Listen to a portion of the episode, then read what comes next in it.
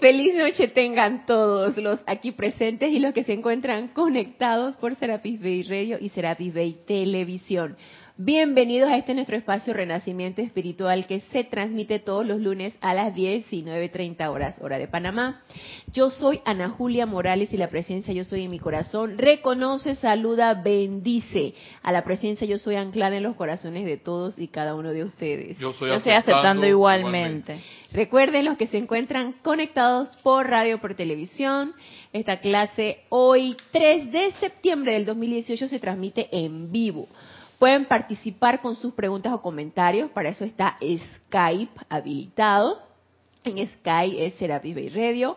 Y Mario, gracias por tu amoroso servicio. Está pendiente de cámara, cabina y chat. Y si no quieren elevar su pregunta al aire, escríbanme a mi correo personal, Ana Julia, todo en minúscula y pegado arroba serapisbay.com. Siempre para mí es un placer servirles. Y bueno, vamos a continuar con las clases que hemos estado exponiendo, creo que es la tercera clase, que hablamos acerca de la disciplina, de la disciplina de aquietamiento.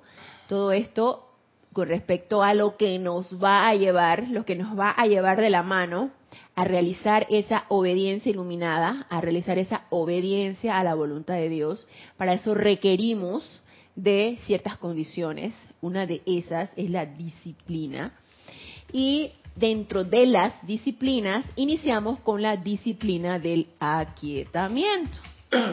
Estuvimos hablando acerca de lo que nos decía el amado Maestro Ascendido Jesús sobre el aquietamiento, cómo él en su propia experiencia, en su ministerio, aquí en este plano físico, con la dispensación cristiana, como él nos relataba que él, a pesar de que era un ser evolucionado, sin karma que transmutar, él se sometía a las disciplinas requeridas para no permitir que nada externo, na- nada y ninguna apariencia pudiera sugestionarlo y que ninguna apariencia pudiera siquiera eh, él pensar o sentir que era mayor al poder de Dios.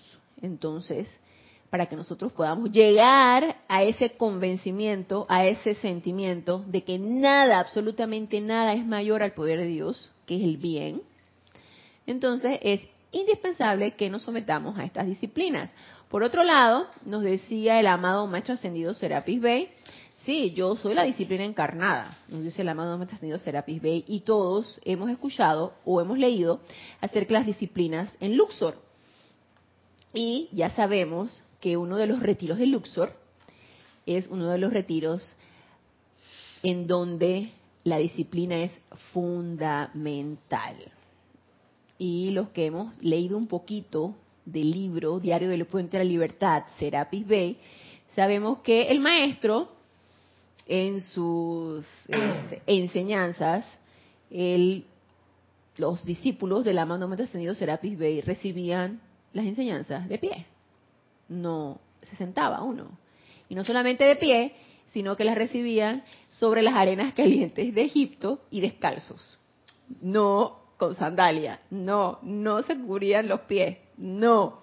Y no era que el maestro quería torturar a sus discípulos. Dice el maestro, yo impongo esa disciplina porque yo sé, estoy convencido que ustedes pueden sobrepasar cualquier cosa que te pueda molestar, ya sea en lo físico, ya sea en lo etérico, ya sea en lo mental, ya sea en lo emocional. Ustedes pueden elevarse por encima de eso y yo estoy seguro que eso es así. Por eso yo lo someto a ese tipo de disciplinas. Pero no solamente eso, esto lo vimos en la clase pasada, sino que la disciplina nos las explica de una manera muy sencilla y muy práctica, porque todo esto es práctico, todo esto no está por allá y entonces. Allá las realizó el Maestro Ascendido Jesús en su tiempo y él sí podía porque él era el amado Maestro Ascendido Jesús. Yo no puedo porque yo soy aquí un animalito de la encarnación y eso no es conmigo. No, eso no es así. Esa es una sugestión con la que hemos crecido o que quién sabe cuántas encarnaciones tenemos sugestionados con esta idea de que yo no puedo, los demás sí pueden, pero yo no. Entonces, esto es importante que sintamos que es también con nosotros y que es realizable en nosotros. Y entonces el amado Maestro Ascendido Serapis Bey nos decía en su clase pasada en el diario del Puente de la Libertad, Serapis Bay, en la página 68, que disciplina no es más que aplicar la ley mecánica, la ley mecánica, de cambiar conscientemente la cualidad de su energía. Aléjense del sentido de rebelión contra la disciplina.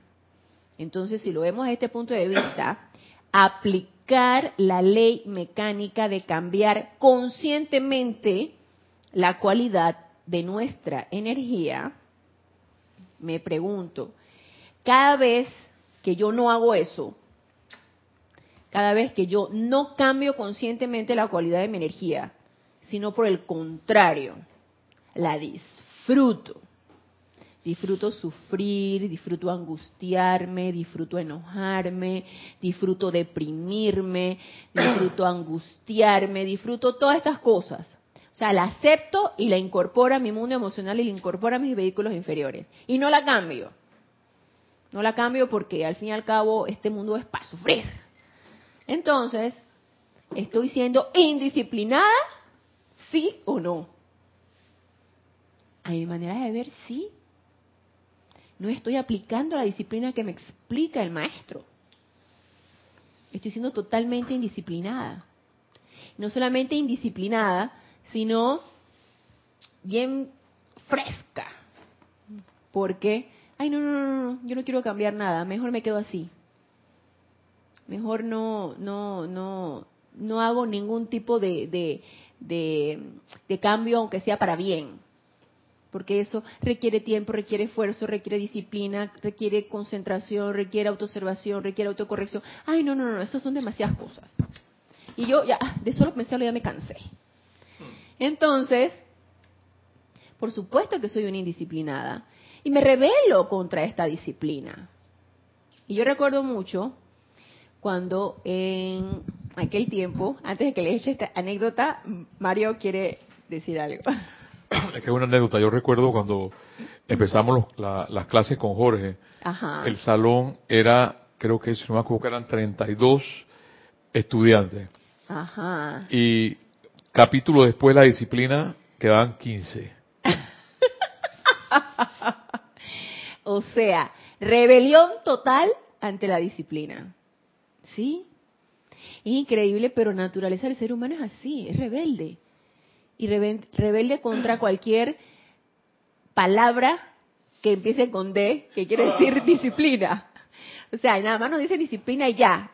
Se nos hubo una piloerección, se nos pararon todos los pelos habidos y por haber, y ya hubo una sensación así aquí en nuestro pecho de rebelión. No, no, no, no, no. disciplina. Ay, eso que disciplina, pero esto no es una actividad espiritual.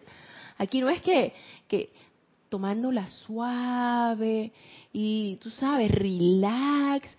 ¿Por qué tienen que decir algo tan duro como es una disciplina? Y hablando de anécdotas, yo recuerdo que a nosotros, Jorge, nuestro antiguo director de grupo, nos hacía mucho hincapié en la puntualidad. Y eso era una de las cosas que él, mira, disciplina de puntualidad. Y cuando tú llegabas así, que rayando la hora, que decía él, es que la impuntualidad es un mal hábito. Y decía él, ustedes hasta el día de su ascensión van a llegar tarde decía él. Y se la perdieron, se la perdieron. Porque decía, decía alguien por ahí, que bueno, ¿y qué tiene de malo que yo llegue cinco minutos antes, diez minutos antes? Nosotros en una actividad llegábamos una hora antes, por cualquier cosa. No vaya a ser que hubiera alguna situación, y que tú sabes si en ese momento llegaba el maestro y te lo perdiste, porque llegaste cinco minutos antes y el mensaje del maestro te lo perdiste. Y era algo que, nos comentaba, por ejemplo, Jorge. ¿Ustedes qué saben si yo les digo que la actividad es a tal hora y por no llegar una hora antes se perdieron el mensaje del maestro? A la tía Elvia, ajá, que ella llegaba hasta dos horas antes, creo por cualquier eventualidad, dice la tía Elvia, un personaje aquí del grupo, una señora bastante de edad, bastante mayor, nonagenaria, yo creo que ya era. Sí. Y llegaba dos horas antes. Por cualquier eventualidad, decía ella. Uno nunca sabe. Entonces, esa es una de las cosas que siempre me decía Jorge. Y tú no sabes si va a llegar el maestro y va a dar el mensaje y te lo perdiste. Y entonces viene el de autolatigarse, ¿por qué yo? Que quién sabe qué, que quién sabe cuánto. Que... Entonces, esa era una de las disciplinas que tenemos bien claras nosotros aquí en el grupo. El de la, el de la puntualidad y estar mucho tiempo antes para cualquier actividad que nosotros realizáramos aquí en el grupo.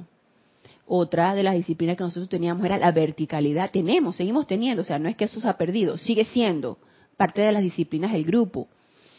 Otras disciplinas que tenemos es la verticalidad con discernimiento. Llegarnos y queda un extremo de que no vas a voltear a ver a tu hermano del grupo porque si no estás horizontalizando. O sea, con discernimiento, todos sabemos que ante cualquier consejo, ante cualquier, tú te vas como estudiante de la luz directamente hacia adentro y arriba, hacia tu presencia yo soy, haces la consulta y posteriormente, si tú quieres hacer una consulta, lo haces directamente con tu instructor con tu superior mayor.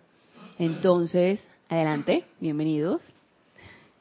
Entonces, eh, eso es una de las disciplinas que nosotros también, también tenemos aquí en el grupo, acerca de la verticalidad. No vamos a hacer la consulta de que lo primero que vamos a hacer es la consulta al compañero de al lado. Oye, ¿qué hago ante tal o cual cosa? No. Tú vas ahí directamente, la consulta sea tú corazón hacia tu presencia yo soy y vas a hacer la consulta directamente a tu presencia y vas a elevar la consulta hacia adentro y arriba. Y si no tienes la suficiente práctica y quieres hacer una consulta hacia, hacia alguien más externo, vas a ir hacia tu instructor. Y eso se llama verticalidad. Entonces, la disciplina es algo que requerimos adaptarlo a nuestro sistema de vida. Y es una de las cosas que nos insisten mucho los maestros. Y el maestro en la clase pasada, el maestro ascendido Serapis Bey en la clase pasada, nos decía, y él fue contundente con estas palabras, quienes no desean aceptar esa disciplina, la disciplina de qué? De aplicar la ley de cambiar conscientemente tu energía, no aceptarla como tal. Y de, energía estamos hablando de una energía que me esté causando desconfort, que me esté quitando mi paz, que me esté quitando mi armonía. Y yo, bien consciente de eso y bien consciente de cómo me estoy sintiendo, digo, no, no acepto esta energía, no la acepto. Entonces la cambio a través de las herramientas que nosotros sabemos que tenemos, como la llama violeta, y estoy aplicando mecánicamente la ley que me dice aquí el maestro. Entonces nos dice el maestro, quienes no desean aceptar esa disciplina son las masas mediocres, que todavía no cuentan con el estímulo para ser lo mejor, para ser lo más alto, para ser la más grande expresión y exponente de su arte como Dios encarnado. ¿Lo ven? Nos dice el maestro. Entonces, les comentaba en la clase pasada que yo mediocre no soy y yo tengo mis aspiraciones, y no son aspiraciones políticas, yo tengo mis propias aspiraciones. Entonces, mis aspiraciones es ser la excelencia y lograr la maestría en mis propias energías. Entonces, yo abogo por adaptarme y por adoptar esa disciplina e ir cambiando los hábitos que me pueden ir deteniendo en lograr esa evolución o ese avance en mi sendero espiritual. Entonces, mire lo que nos dice aquí. Terminamos con el amado Maestro Ascendido Serapis Bey. Y nos dice aquí el amado Maestro Ascendido Saint Germain. En Pláticas de Dios hoy, yo le tengo mucho amor a este libro. Porque este es el segundo libro que yo leí de la enseñanza. El primer libro fue Los siete arcángeles hablan y ese fue el que me enganchó. Así que los arcángeles me dijeron, dije, vente para acá. Me jalaron. Y me sentaron y me dijeron, de aquí no te mueves y de aquí, aquí te vas a quedar. Y acto seguido, agarro yo este libro, Pláticas del Yo Soy, del amado Maestro Ascendido Saint Germain. Y ese me enganchó más todavía, porque la radiación del maestro es tan hermosa que yo me leí el libro de pe a y he de decirles que salí muy consternada del libro porque el maestro te lo habla así tal cual. Y él te va diciendo las cosas así tal cual. Entonces había cosas que yo me resistía. Yo que, no, porque el maestro dice esto. Pero bueno, después uno las va aceptando, ¿no? Entonces, aquí en la página 5 de Pláticas del Yo Soy, nos dice, hábito necesario de aquietamiento. Nos dice, necesitan adquirir el hábito de aquietarse. Entonces, ¿es un hábito? Sí. Y el hábito se adquiere con la práctica. Yo tengo necesidad de practicar el aquietarme. Yo me voy a dar cuenta cuando yo necesito un aquietamiento, cuando ando en el acelere con la angustia, con la zozobra, con la mente vuelta loca, con las emociones así a flor de piel, cuando ando desesperada, eh, aquietémonos. Entonces, aquietamiento. Cuando yo ando así toda desesperada, yo sé que requiero un aquietamiento y para eso necesito ponerme en contacto con mis propios sentimientos. Entonces yo necesito adquirir ese hábito y eso es a través de la práctica. Nos dice el maestro, siéntense tres o cuatro veces al día. Y tú dices que eh, mañana, eh, a golpe mediodía, ay, no, no tengo tiempo. Eh, a media tarde, ay, tampoco tengo tiempo. En la noche me quedo dormida. Entonces tú dices que, ¿cuándo me voy a quietar? Maestro, ¿cuándo? Si no tengo tiempo. Uno se hace el tiempo. Uno va buscando, si uno quiere, el tiempo para quietarse. Nos dice, siéntense tres o cuatro veces al día y sencillamente aquieten el ser exterior. Esto permitirá que se les suministre la energía. ¿Por qué ustedes creen que al final del día uno está agotado? Uno está que ya no puede dar más.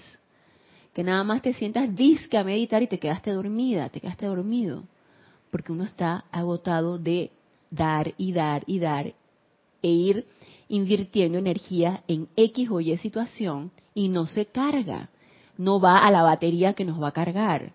Y esa batería es a través del aquietamiento y de poner tu, tu atención en tu corazón y recibir esa energía de retorno para entonces recargarnos de esa energía que nos va a seguir haciendo funcionar de una manera constructiva, energizada. Entonces nos dice, aprendan a comandar y controlar la energía en tu cuerpo. Si quieren que su energía esté quieta, aquíétense ustedes. Si quieren que su energía esté activa, actívense ustedes. Tienen que ponerse de pie, encarar la cuestión y ascender por encima de ella. Sencillamente no hay otra manera de hacerlo. Y más claro, no nos los puedo poner. Y siento que no hay más que lucubrar con respecto a esto. Me aquieto y punto. Si quiero que mi energía esté quieta. Si no, entonces ando de aquí para allá, de allá para acá, y entonces la energía va a estar así mismo, vuelta loca. Entonces, más claro no nos lo puede decir el maestro. Nos dice, los estudiantes deben utilizar todos los medios a su alcance para estar alerta a la formación de hábitos y disolverlos sobre todo si esos hábitos son, no vamos a ponerlo como perjudicial porque sería como calificar, y aquí nos trata de calificar. Si yo tengo hábitos que no me ayudan para nada, como que se te ocurre, Genesis, que puede ser un hábito que no te ayude para nada. A ver. Acostarse tarde haciendo cosas que no son constructivas. Ajá. Y después al día siguiente te quedas dormida. y te llegas tarde a todos lados. Acostándote tarde, dije, viendo una película de terror. Dice Mario y que... A ver, Mario, al micrófono. En estos días dieron una de zombie. me, me da tanta rabia esa cosa. Que salen unas locuras así como que... Sí, pero, y, a la gente le encanta ver eso. A la gente le encanta ver eso, exactamente. Cambia esa cosa más rápido que... sí. Y ese es un hábito de ver cosas que nos estresan y que nos ponen mal y que nos ponen la adrenalina a, mil. Y uno no se da cuenta que eso lo incorporas a tu mundo emocional y no sabes por qué andas alterado por ahí, andas todo vuelto leña, con las emociones todas disparadas. ¡Ey! Uno necesita poner la atención en algo que te dé tranquilidad, que te, que te dé paz. No puede ser que tú estés poniendo tu atención, aunque sea algo tan sencillo y tan tonto como una película de terror, por ejemplo. Y te desvelaste viendo una película de terror. Y luego estás que no puedes dormir, que no descansaste, que quién sabe qué, que andas todo alterado por allí. Y entonces, ah, la monja. O series ah. adictivas que o series adictivas. Que tú quieres seguir viendo todos los capítulos, son las 12 de la noche, pero tú dices que, hay otro más. Y cuando vas a ver, es súper tarde y te paras tarde. Sí, a mí, me pasó, a mí me pasó. Cuando yo recién me hice mi cirugía, yo me fui al departamento de mi hermana un mes a descansar, porque luego mis hijos caninos no me iban a dejar descansar. Y yo necesitaba el reposo cuando me operé la columna. Y ahí no hay televisión, no hay internet, ahí no hay nada. Ese es como el departamento del reposo, porque ella no vive aquí. Entonces yo estaba en el departamento del aislamiento. Y llegó un momento en que yo dije, yo necesito aunque sea algo, o sea, yo no puede ser que esté todo el día en silencio total. Mira qué tremenda oportunidad para entrar en el silencio y en el aquietamiento. Pero yo decía, no. Entonces mi hija hizo sus buenos oficios de descartar, descargarme en la tablet series de Netflix. Y me descargó la de los, The Tudors, los, los Tudor esa serie a mí me deprimió, porque esa serie es la historia de Enrique VIII. Y todo el, medio del asunto con todas sus esposas, las que decapitó, las que quién sabe qué. Entonces, ¡ey! Y todas estas guerras y, todo, y toda la crueldad. O sea, yo quedé, ¡ey! Yo quedé deprimida. Yo quedé, pero yo no podía dejar de ver esa serie. Y yo le decía, ahora descárgame la siguiente, la siguiente temporada, y me la descargas, y me descarga, me la vi toda. Y yo quedé deprimida de esa serie, y yo decía, ay, que, yo decía que, yo porque estoy viendo esta serie, si yo y estoy que sanando. Ah, y que sanando, ajá, exactamente. Yo quedé deprimida, entonces yo dije, ¿a ti qué te pasa? Tú porque estás viendo algo que te deprime, tú estás como loca. Y yo decía, ay, pero es que es histórica.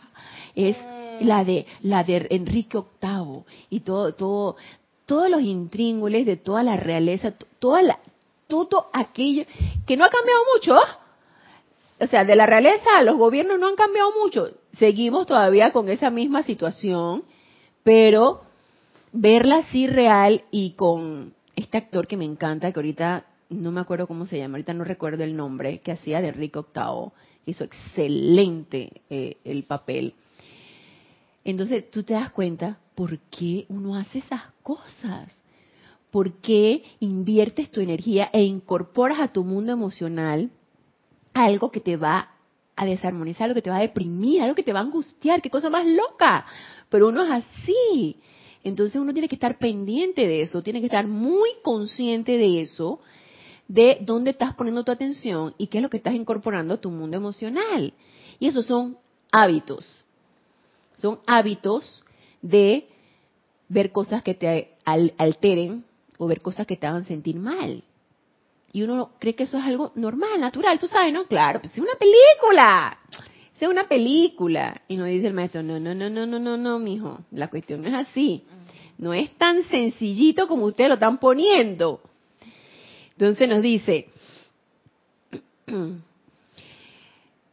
dice, los, repito, los estudiantes debe, deben utilizar todos los medios a su alcance para estar alerta a la formación de hábitos y disolverlos. No debe ser necesario que alguien se los diga. Más bien deben buscar dentro de sí, por cuenta propia, y desarraigar todo aquello que sea inferior a la perfección. Esto produce una liberación que no puede alcanzarse por ningún otro medio. Y para esto necesitamos practicar la autoobservación, autoobservarnos a nosotros mismos y autocorregirnos, que posteriormente vamos a hablar de eso. El aferrarse a viejos hábitos, dice el maestro, es como vestirse con ropa vieja y gastada. El estudiante no debe esperar que otra persona le saque estas cosas, sino que debe hacerlo por cuenta propia. Es más, La única persona que realmente puede hacerlo es él mismo. Y para eso es importante que entremos en esa en ese aquietamiento y en esa en esa atención puesta en nuestra presencia dentro de nuestro corazón para que sea ella quien nos devele qué necesitamos corregir. Si es que a estas alturas nosotros mismos no nos estamos dando cuenta que requerimos corregir. Entonces, hacer la consulta a nuestra presencia. En esta obra y bajo esta radiación, se está sacando todo lo que está latente en el individuo para ser consumido.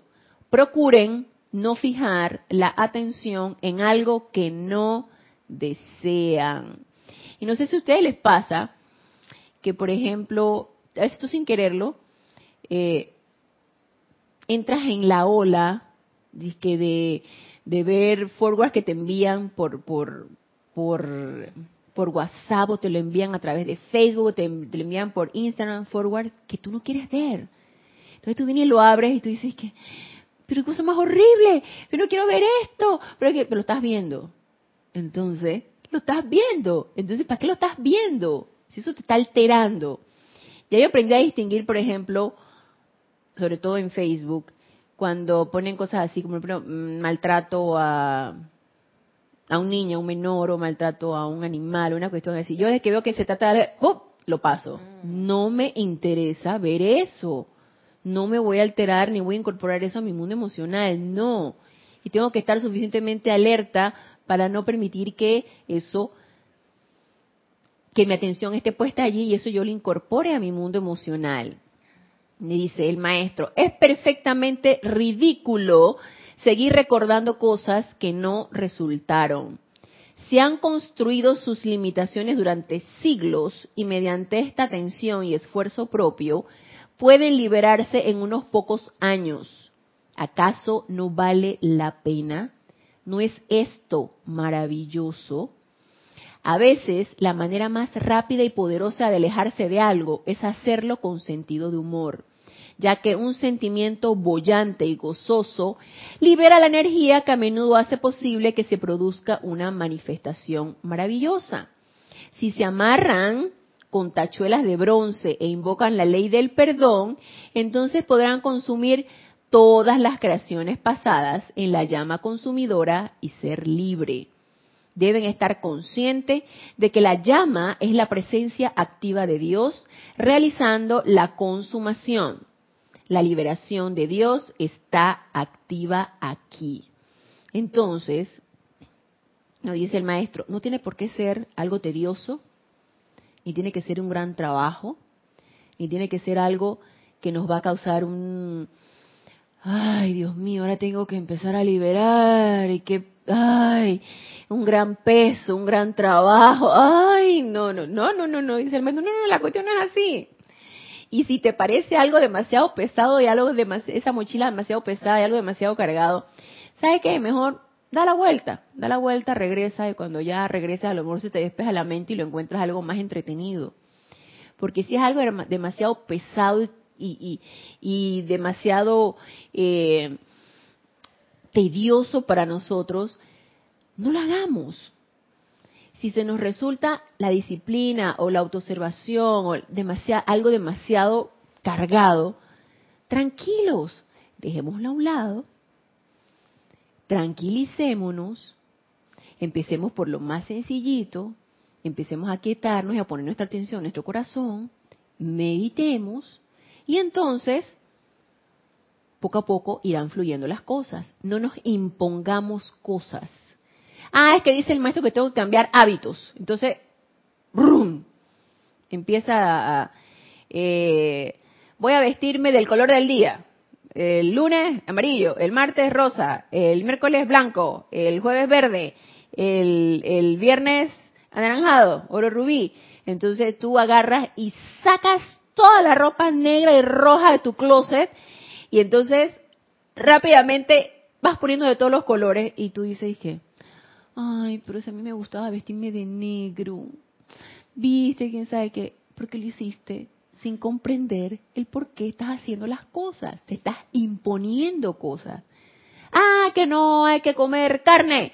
porque luego incorporas el miedo a tu a tu cuerpo físico y formas una bruma que no permite que se descargue la radiación. Entonces tú dices, no voy a comer carne, puros vegetales. Y estás que con los vegetales, que esto no me sabe nada.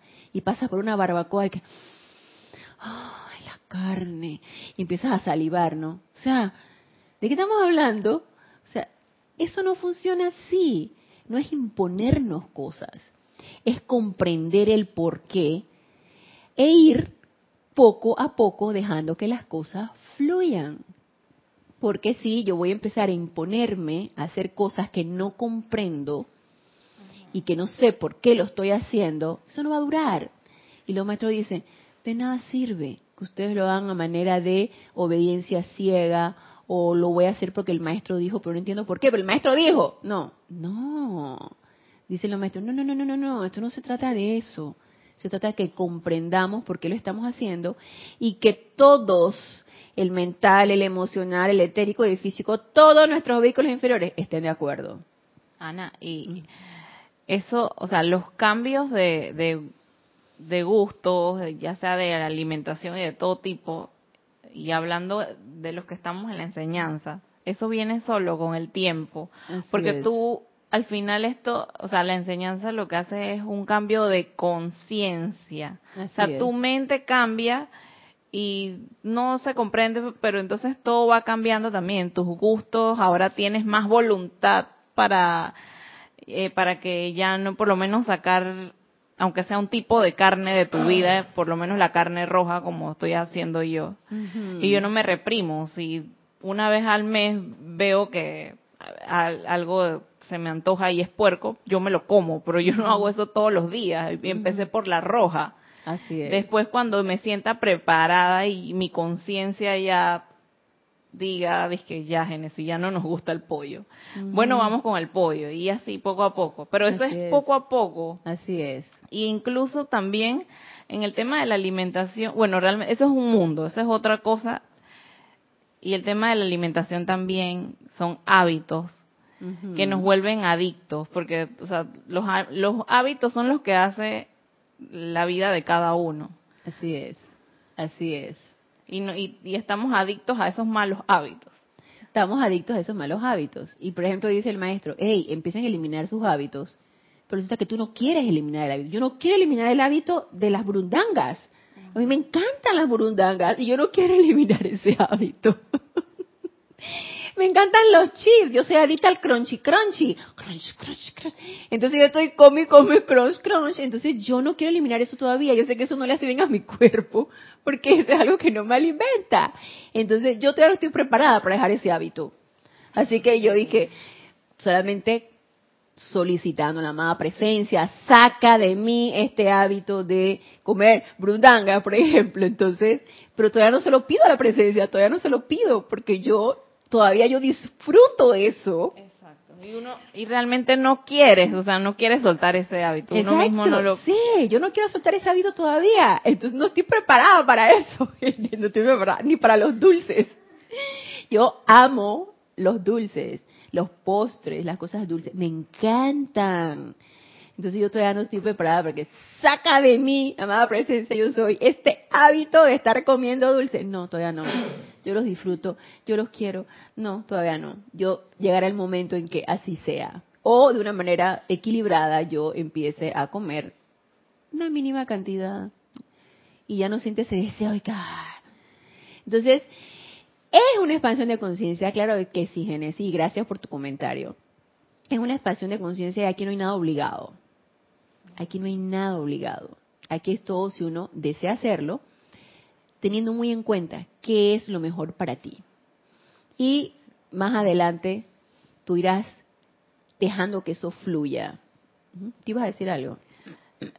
Y en este, en estos casos, no sé cómo se podría, o sea, ahora que estamos hablando de hábitos, creo que, que es importante destacar el tema de, de hacer la voluntad de Dios, porque tal vez se complementen, ¿no? Porque todo, o sea, la voluntad es algo que no nos, la falta de voluntad es algo que no nos permite también tener esas disciplinas a las que uno aspira, por lo menos en mi caso.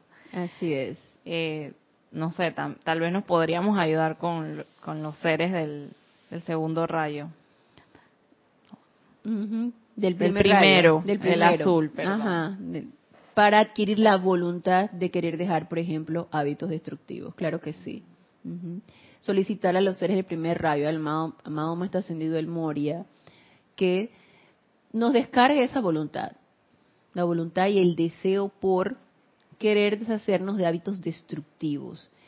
Y aquí estamos, por ejemplo, hablando de alimentación. Hábitos destructivos como eh, auto... No quieres fregar, pues, por ejemplo, en la noche. Friegas y estás haciendo eso todos los días y no tú trastes toda la noche y eso ya es un hábito para ti, no fregar antes de dormir. Eso también puede ser un y ahora llegan todas las cucarachas ahí al Exacto, es que todo en la vida es hábito. Sí, así es. Dejar todo limpio es hábito. Vivir en la limpieza, en el orden, eso es un hábito. Como vivir en el desorden y en la suciedad, eso es también otro hábito. Entonces, si tú quieres ir cambiando cosas, entonces tienes, necesitas tener el deseo. Y hábitos de pensamiento hábitos de sentimiento. Hábito, hay hábitos de pensamiento destructivo, que tú piensas que tú no sirves para nada, que tú no puedes hacer tal o cual cosa. Sentimientos destructivos. Ay, este, eh, el hábito de sentirse siempre herido. Ay, a mí todo me ofende. Sí, me siento herida, porque a mí todo me ofende. Entonces, ese es un hábito, el hábito de sentirse herido o el hábito de sentirse ofendido. Eso es un hábito. Y a lo mejor lo que la persona lo que menos quiere es ofenderte y tú estás pensando que ya tú, ay, tan ofendida yo. O sea, son hábitos. El hábito de la queja, el hábito del chisme, el hábito de la crítica. Todos estos son hábitos y son hábitos destructivos. Entonces, si tenemos el deseo de cambiar nuestro entorno, nuestra vida, nuestra energía hacia lo constructivo, es importante tener la voluntad, como dices tú, Génesis, y el deseo. Ana, y entonces el cambio viene desde adentro hacia afuera. Ahora que mencionas lo del chisme, yo veo hacia atrás, hace muy, o sea, y no hace mucho tiempo tampoco, hace algunos pocos años, el tema del chisme. Yo me rodeaba de gente chismosa, y estando en la enseñanza, pero a mí me gustaba, o sea, no lo, que voy a estar de que ahí fingiendo. Y, todos los chismes llegaban a mí. Yo calladita de que huyendo estaban deliciosos pero ya eso a mí me aburre la verdad. Y, pero entonces lo que cambió que fue la conciencia. Ya eso a mí no me a mí me da igual, no me interesa si lo escucho bien y si no también. Y ahora mi ambiente, mi entorno cambió desde hace algunos años y yo no estoy tan rodeada de, de chisme, ni me entero de nada. Esa es la última de enterarme de todo. Sí, y como tú dijiste, el cambio viene de adentro hacia afuera. Así es. Como cambiaste, tu, estado vibratorio, de manera que esa, esa baja energía no se genera en ti, también va a cambiar todo lo que está a tu alrededor. Va a ser una energía similar a la que tú estás emanando, porque es por correspondencia, es así. Entonces, efectivamente, el cambio tiene que venir de adentro, para que todo lo demás también cambie. Entonces, hablando de la necesidad de aquietarse, mira lo que nos dice aquí en la página 66 el maestro acerca de la importancia de la meditación, que es un método de aquietarnos. Y nos dice, una de las mayores necesidades del individuo, hasta de los estudiantes más sinceros hoy en día, es sentir la necesidad de darle tiempo a la meditación por la mañana y por la noche el aquietamiento de la actividad externa de manera que la presencia interna pueda surgir sin obstáculos. Si nosotros no aquietamos lo externo, lo interno no va a poder surgir. ¿Por qué? Porque lo externo va a tener una mayor, un mayor dominio. Entonces lo que necesitamos es aquietar ese dominio externo de esos vehículos inferiores, del mental, del emocional, del etérico y del físico, para que lo interno pueda surgir. Mientras no, perdón, mientras no aquietemos el externo, el interno va a estar bien difícil que pueda surgir. Entonces, el método es a través de la meditación. nos dice el maestro, en realidad, meditación significa sentir la presencia activa de Dios. Sentir la presencia activa de Dios. Por lo tanto, cuando uno entra en meditación, no puede arrastrar consigo todas las perturbaciones que le han torturado durante el día. Y ahí yo digo, maestro, ¿cómo hago? Porque no es que yo arrastre todas las perturbaciones que me torturaron durante el día. Es que yo en la mañana estoy empezando a cranear todo lo que voy a hacer durante el día. Entonces estoy empezando a través de la meditación planear lo que voy a hacer entonces en mi día, lo que me quedó pendiente del día anterior, lo que tengo que hacer este día, lo que entonces se mete por todo el etérico, ¿no? Lo que hice, lo que hice hace tres días, lo que me quedó, o sea, yo dije, ¿hasta cuándo estos indisciplinados vehículos inferiores me van a estar torturando? Hasta que yo lo permita. Porque yo, hasta que yo lo permita, porque soy yo la que tengo el dominio de ellos. Pero ellos aparentemente tienen el dominio ahorita en mí. Por eso no logro efectuar en esa meditación. La podré lograr por momentos, pero una meditación sostenida, por lo menos de una hora, de total aquietamiento, a esta altura yo, soy sincera, todavía no lo he logrado. Entonces, si el objetivo de la meditación es sentir, sentir la presencia activa de Dios, obviamente necesito aquietar los vehículos inferiores que ellos se confabulan para que yo no sienta esto. A ellos no les interesa que yo sienta esto. Ni al mental ni al emocional no les interesa eso.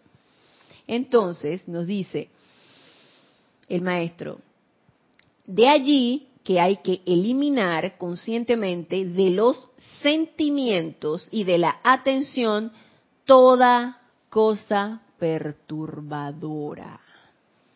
Todo lo que me esté perturbando necesito eliminarlo en el momento de la meditación.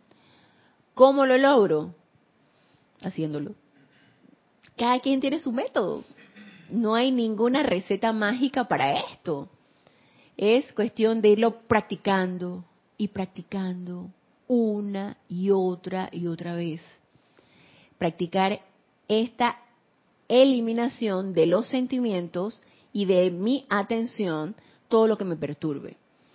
Y luego entrar a tu meditación para sentir la presencia de Dios no para repasar tus problemas, nos dice el maestro. ¿Será que el maestro nos conoce? Dice, cuando se dio la afirmación de conoceréis la verdad y la verdad os hará libres, se refería al reconocimiento, aceptación y actividad de la magna presencia yo soy. Y todo el mundo se cranea la cabeza, Ay, conocer la verdad y la verdad los hará libres. ¿De cuál verdad nos estarán hablando? La verdad, quién sabe dónde estará. En un mundo inalcanzable está la verdad. No dice el maestro Señor, ¡Ey, por favor, no craneen tanto! Si la verdad está dentro de tu corazón, ahí donde está. No tienes que buscar en ningún otro lado. ¿Para qué empezamos con estas disertaciones complicadas de dónde está la verdad para que seamos libres? ¡Ey, por favor! Dice el maestro, por favor aterrice. Yo lo podría interpretar como que, ok, la verdad es que es todo lo perfecto, ¿no? la armonía, lo bonito, todas las cosas, todo lo que emana de tu presencia. Exacto. Entonces la mentira es lo que nos hace sufrir. Así es. Bueno, si todo lo que me está perturbando en este momento físicamente, las situaciones familiares, laborales, lo que sea que me tienen abrumado y estresado, entonces la verdad os hará libre. olvídalo todo, eh, ok, sí, te están esperando, adiós, silencio, y la atención en el corazón, que esa es la verdad. Y yo lo he comprobado, porque hay veces que estoy, eh, o sea, no pienso, no nada, y de repente, oye, la atención, me, me aquieto, porque ya no quiero ni siquiera buscar solución de nada y solamente pongo mi atención en el corazón y hago mi meditación por unos minutos y alguna solución llega de algo, pero algo se calma, las cosas se solucionan y eso es como que liberador, ahí está la liberación. Tú sabes que es Génesis, es ese dejar ir. Sí. Es el dejar ir. Uno se aferra tanto a su propia angustia. Mm. A mí, por ejemplo, me algo que a mí me tenía muy perturbada era unas apariencias que tengo ahí en mi departamento de, las filtraciones y que el edificio está vuelto leña, que porque tiene problemas con las tuberías y que quién sabe qué. Y eso todos los días me angustiaba.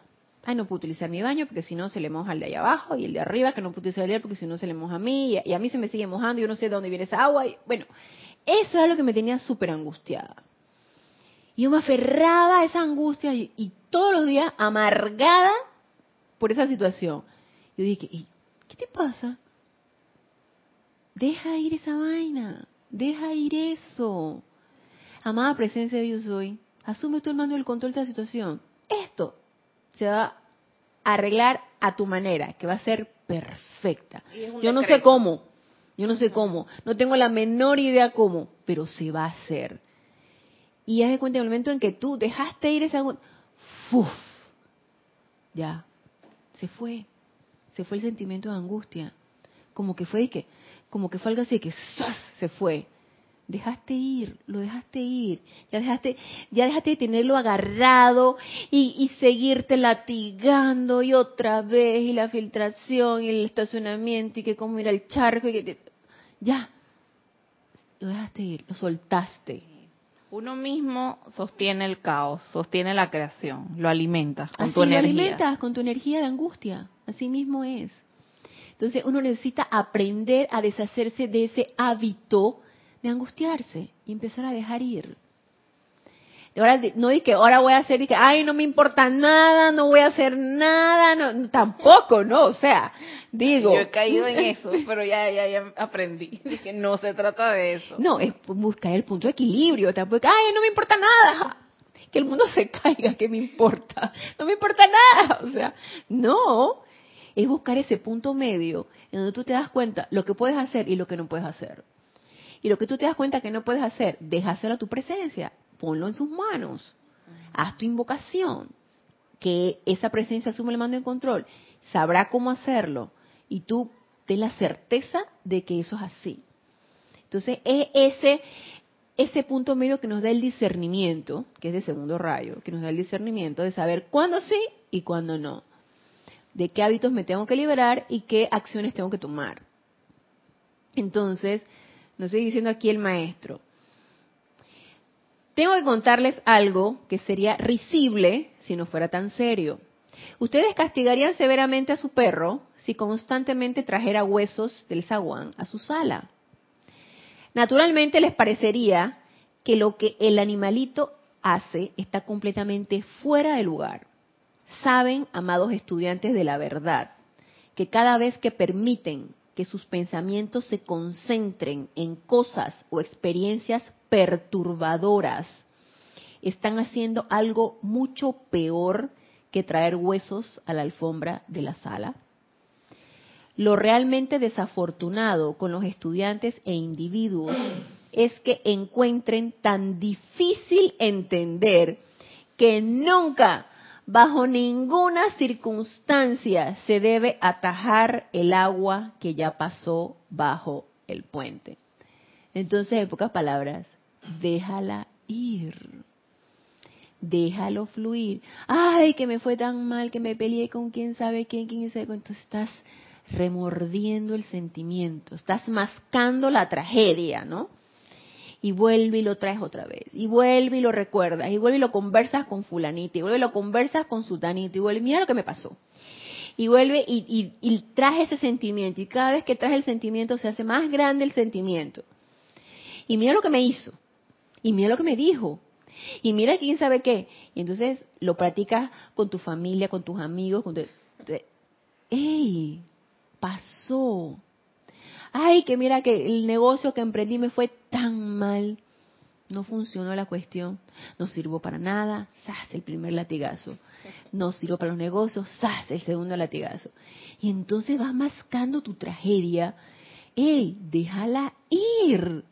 Dice el maestro, tan peores que el perro que trae el hueso sucio a su sala, tan limpia y tan bonita. ¿Y cuál es nuestra sala limpia y bonita? Nuestro templo, nuestros sentimientos, nuestro cuerpo, nuestros pensamientos, que deberían ser limpios, deberían ser prístinos, pero nosotros estamos empecinados y habituados a ensuciarlos. con cosas que nos angustian y nos destruyen. Entonces nos dice el maestro, hey, ve, ve parándome eso, presta atención y empieza a modificar esos hábitos si es que queremos, ¿sí? Porque de repente no queremos, ¿no? A lo mejor no queremos. Entonces, nos dice el maestro, y vuelvo y repito, bajo ninguna circunstancia deben ustedes mantener cerca de sí, ah no, nunca, bajo ninguna circunstancia se debe atajar el agua que ya pasó bajo el puente. Dicho de otra manera, bajo ninguna circunstancia deben ustedes mantener cerca de sí ninguna experiencia desagradable. Y dices tú, que ¿y cómo entonces yo voy a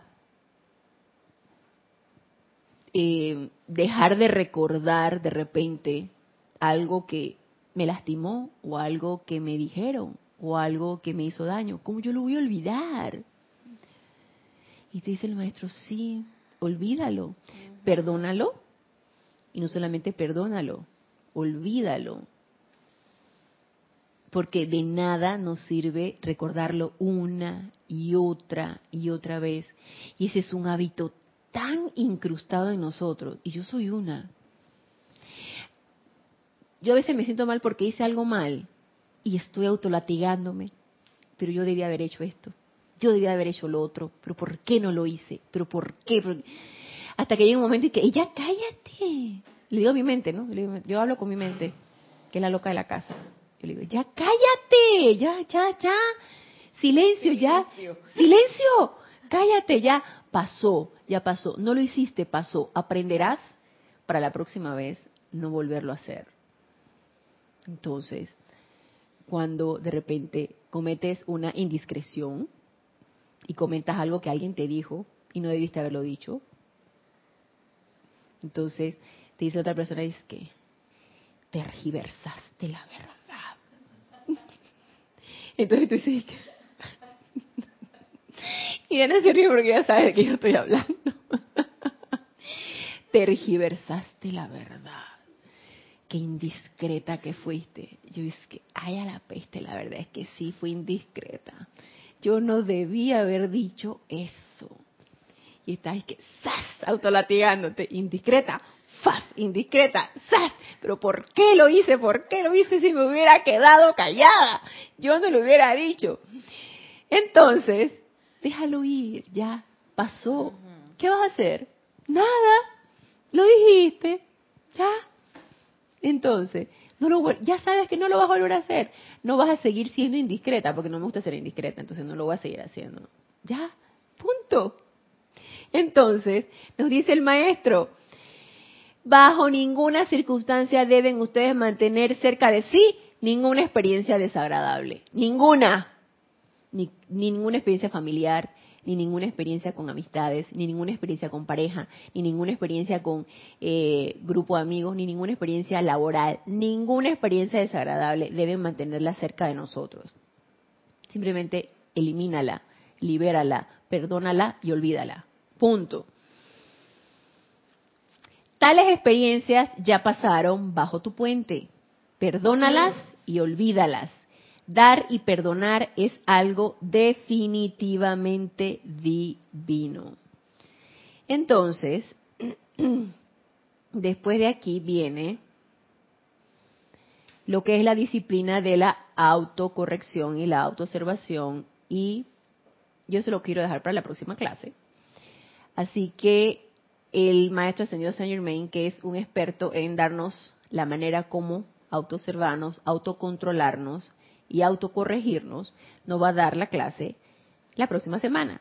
Así que los espero la próxima semana en este mismo horario, 19.30 horas, hora de Panamá, en este nuestro espacio Renacimiento Espiritual. Gracias, gracias, gracias a los aquí presentes y a los que se encuentran conectados por darme la oportunidad de servirles. Y hasta el próximo lunes, mil bendiciones.